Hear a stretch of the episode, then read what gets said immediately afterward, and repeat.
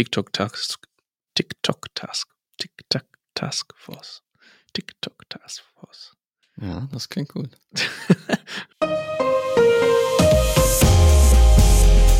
Herzlich willkommen zum Datenschutz Talk, Ihrem Podcast für die Themen Informationssicherheit und Datenschutz.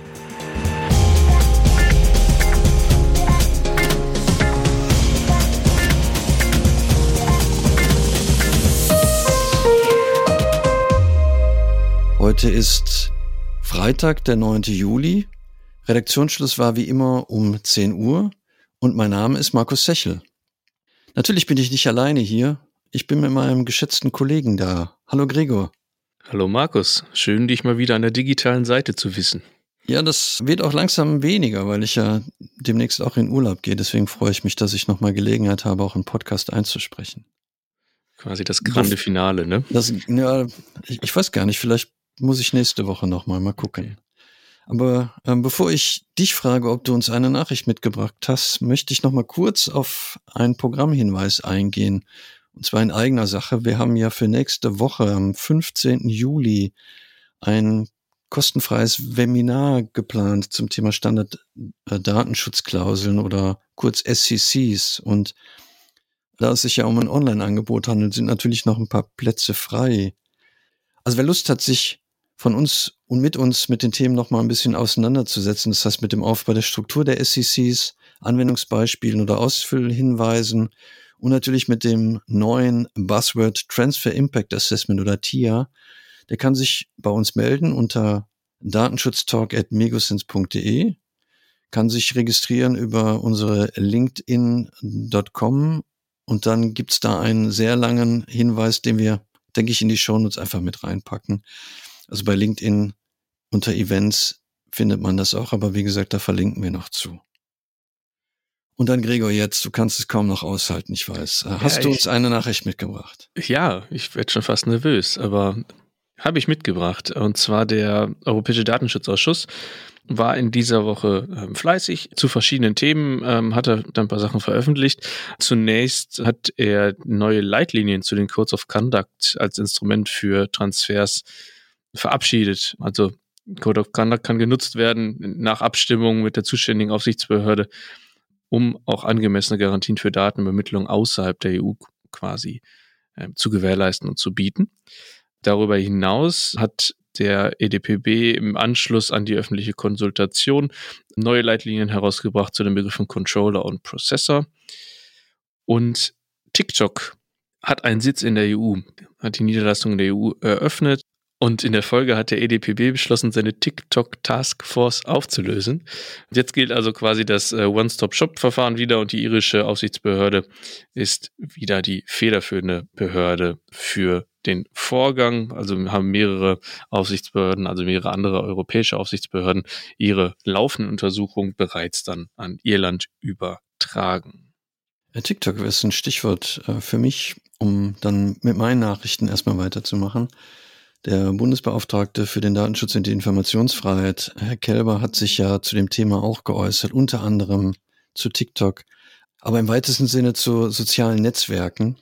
Wer sich daran erinnert, in einem Rundschreiben hat Herr Kelber am 20. Mai 2019 schon die Bundesbehörden angeschrieben und im Kontext von Facebook darauf hingewiesen, dass ein datenschutzkonformer Betrieb nicht möglich sei. Und er hat es jetzt nochmal noch mal wiederholt und hat darauf aufmerksam gemacht, dass tatsächlich der Betrieb immer noch nicht gültig ist oder möglich ist und ab Januar 2022 angekündigt, dass er beabsichtigt, schrittweise von den Abhilfemaßnahmen Gebrauch zu machen, die ihm als Datenschutzaufsichtsbehörde nach Artikel 58 zur Verfügung stehen. Und das Ganze natürlich im Interesse der betroffenen Bürgerinnen und Bürger. Also es bezieht sich halt nicht nur mehr auf Facebook, wie, wie ursprünglich angekündigt, sondern auch auf andere Dienste wie Instagram, TikTok und natürlich Clubhouse. Der Herr Kerber hat sich aber nicht nur damit beschäftigt, sondern er hat auch noch deutlich gemacht, dass er sich mehr Einbindung des Datenschutzbeauftragten, des Bundesbeauftragten für den Datenschutz und die Informationsfreiheit wünscht. Insbesondere macht er deutlich, dass bei der Flut von Gesetzesentwürfen er nicht ausreichend gut eingebunden ist und damit spiegelt er im Prinzip nur wieder, was wir natürlich auch als Datenschutzbeauftragte für Erfahrungen machen, dass wir häufig in irgendwelche Initiativen nicht ausreichend, in Projekte nicht ausreichend stark involviert sind. Beeindruckend finde ich die Zahl, dass er sagt, dass alleine im letzten Jahr 423 Rechtsetzungsvorhaben im Parlament oder vom Parlament und Regierung begleitet worden sind durch sein Haus. Also ungefähr 1,5 Vorhaben pro Arbeitstag. Und das ist schon, schon eine Menge Holz. Also von daher kann ich schon verstehen, dass er da nochmal drauf eingeht.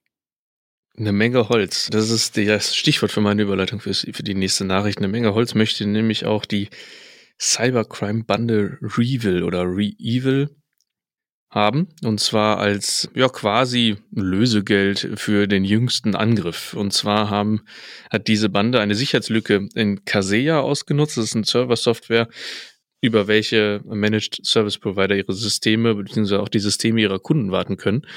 Und dort wurde jetzt in eine unbekannte Sicherheitslücke eingedrungen und ja, mehrere tausend Rechner gekapert und deren Daten auch verschlüsselt als als Preis für ein universelles Entschlüsselungstool, das finde ich auch sehr schön formuliert, fordert die Bande 70 Millionen US-Dollar in Bitcoin an. Und das ist jetzt nicht der erste Angriff, ähm, der es ja gegeben hat. Im letzten Jahr gab es auch schon einen ähnlichen Supply Chain Angriff und da hat es auch mehrere Unternehmen getroffen. Diesmal sehr prominent in den Nachrichten ja auch gehört, ist die schwedische Supermarktkette Coop, von denen gut 800 Läden am Wochenende dann auch no, fünf geöffnet waren, weil die Kassensysteme nicht funktioniert haben aufgrund dieser Attacke. Ja, wir sind gespannt, ob es gezahlt wird. Letztes Jahr lag das Rekordlösegeld bei 40 Millionen US-Dollar, jetzt sind 70 ordentlich Holz. Ordentlich Holz, ja.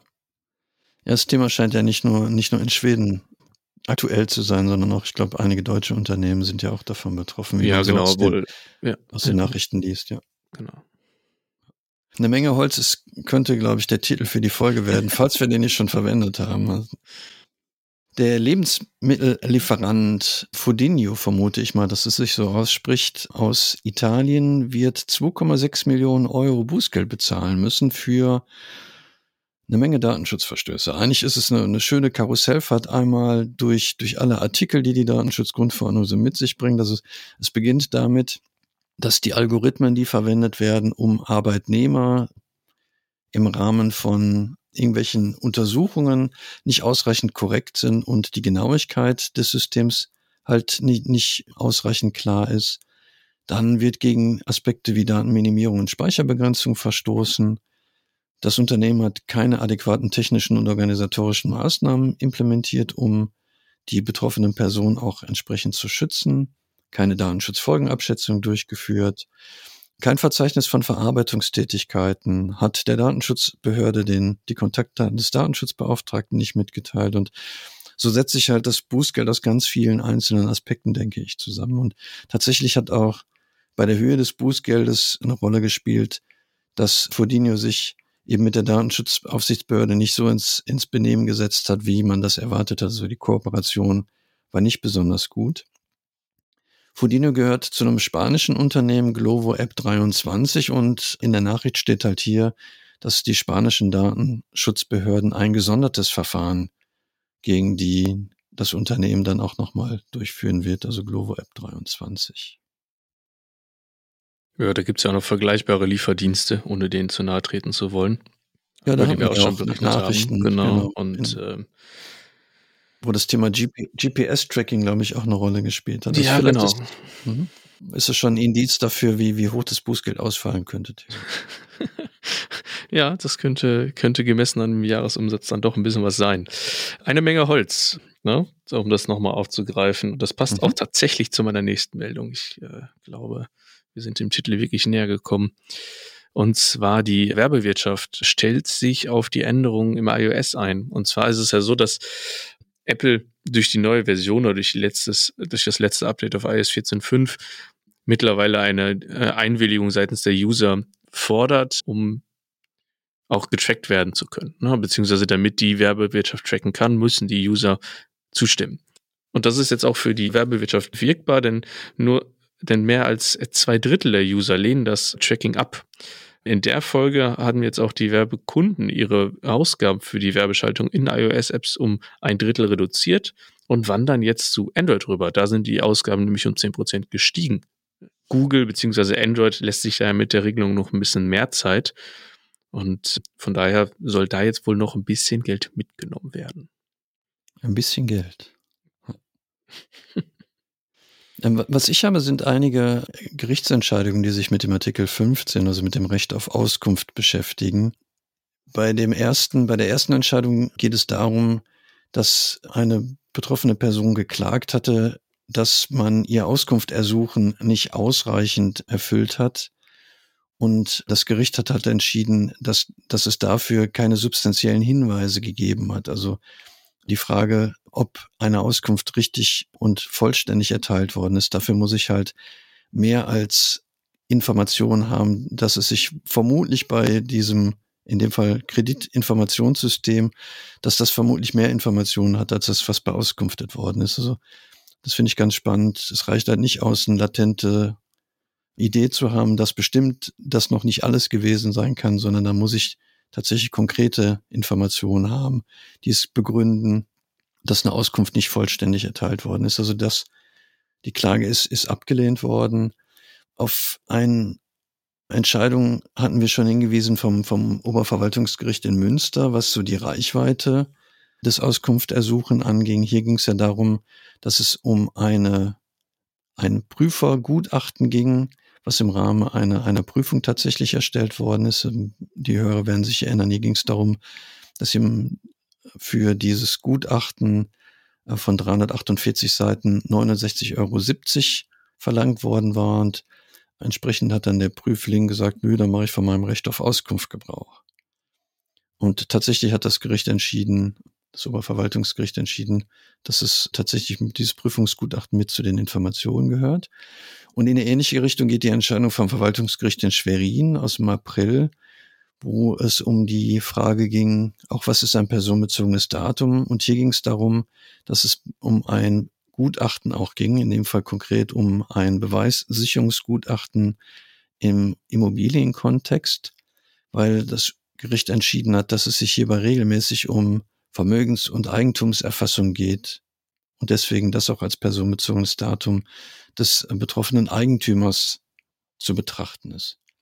Also ganz spannend nochmal, falls man sich unsicher gewesen ist, wie weit die Definition von personenbezogenen Daten oder von personenbezogenen Datum geht. Nochmal interessante Entscheidungen, die wir natürlich in die Shownotes packen werden. Ich möchte ein kleines Update geben zu einer Nachricht aus der letzten Woche. Und zwar hatten wir da über die Print Nightmare Lücke berichtet. Also es ist eine kritische, sich, kritisch eingestufte Sicherheitslücke, die alle Windows-Versionen betrifft. Konkret ging es da um den Printer Spooler Service. Und an dieser Stelle bestand dann die Sicherheitsproblematik. Da hat Microsoft jetzt reagiert und außer der Reihe ein Update veröffentlicht ähm, und es ist allerdings noch nicht für alle Windows-Versionen verfügbar. Windows 7 ist gepatcht. Bei Windows 10 unter anderem und äh, den Windows Servern 2016 und 2012 soll das jetzt Microsoft äh, zufolge zeitnah erfolgen.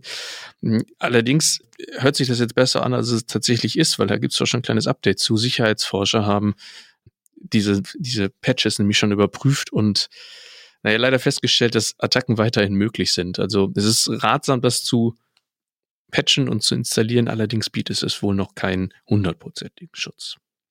Ich denke, da gibt es bestimmt ein Update zum Update. Demnächst. Gehen wir mal von aus.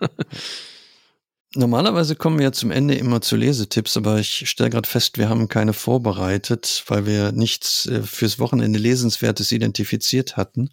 Wer aber dann Lust und Zeit hat, kann natürlich in seine eigenen Datenschutzhinweise nochmal reinschauen, insbesondere wenn er in Baden-Württemberg als Verantwortlicher seine Niederlassung hat, weil die Dienststelle des Landesbeauftragten in Baden-Württemberg ist umgezogen und der Landesbeauftragte bittet darum, entsprechend die Hinweise zu ändern für den Datenschutz und die Informationsfreiheit in Baden-Württemberg. Die neue Anschrift ist die Lautenschlager Straße 20 für die, die schon mal das mit einbauen möchten. Der eine zieht um, der andere hört auf. Ich habe also nämlich auch keine Leseempfehlung mitgebracht, sondern eine kleine Personale. Professor Dr. Johannes Kasper beendet seine Tätigkeit als hamburgischer Beauftragter für Datenschutz und Informationsfreiheit. nach zwei Amtszeiten. Er war seit 2009 im Amt. 2015 wurde er dann wiedergewählt. Und ja, da wünschen wir ihm für die Zukunft natürlich alles Gute. Im August wird dann über seine Nachfolge entschieden und bis dahin wird dann die Behörde interimsmäßig von seinem Stellvertreter Ulrich Kühn geführt. Ja, von, von mir alles Gute für, für die weitere berufliche Zukunft. Ich bin gespannt, wie dann das Thema Datenschutz in Hamburg weiter fortgeführt wird. Wo wir schon bei den Wünschen sind. Ich, ich wäre soweit ein schönes Wochenende zu wünschen, Gregor. Steht dem was entgegen? Dem steht nichts entgegen. Ich wünsche okay. dir auch ein schönes Wochenende. Danke dir auch und natürlich unseren Hörern, die uns heute hören werden auf der Fahrt ins Wochenende. Ein schönes Wochenende. Für alle die, die uns am Montag hören, einen guten Start in die Woche. Wie immer freuen wir uns natürlich über Feedback, über die einschlägigen Kanäle. Wir sind zu finden bei Twitter, wir haben einen Account bei LinkedIn natürlich, wir haben ein Instagram-Profil und wir sind selbstverständlich auch über die Internetseite migosens.de zu erreichen. Und Sie finden uns natürlich und können uns auch entsprechende Bewertungen geben bei dem Podcast-Tool Ihrer Wahl. In diesem Sinne nochmal ein schönes Wochenende. Bis bald.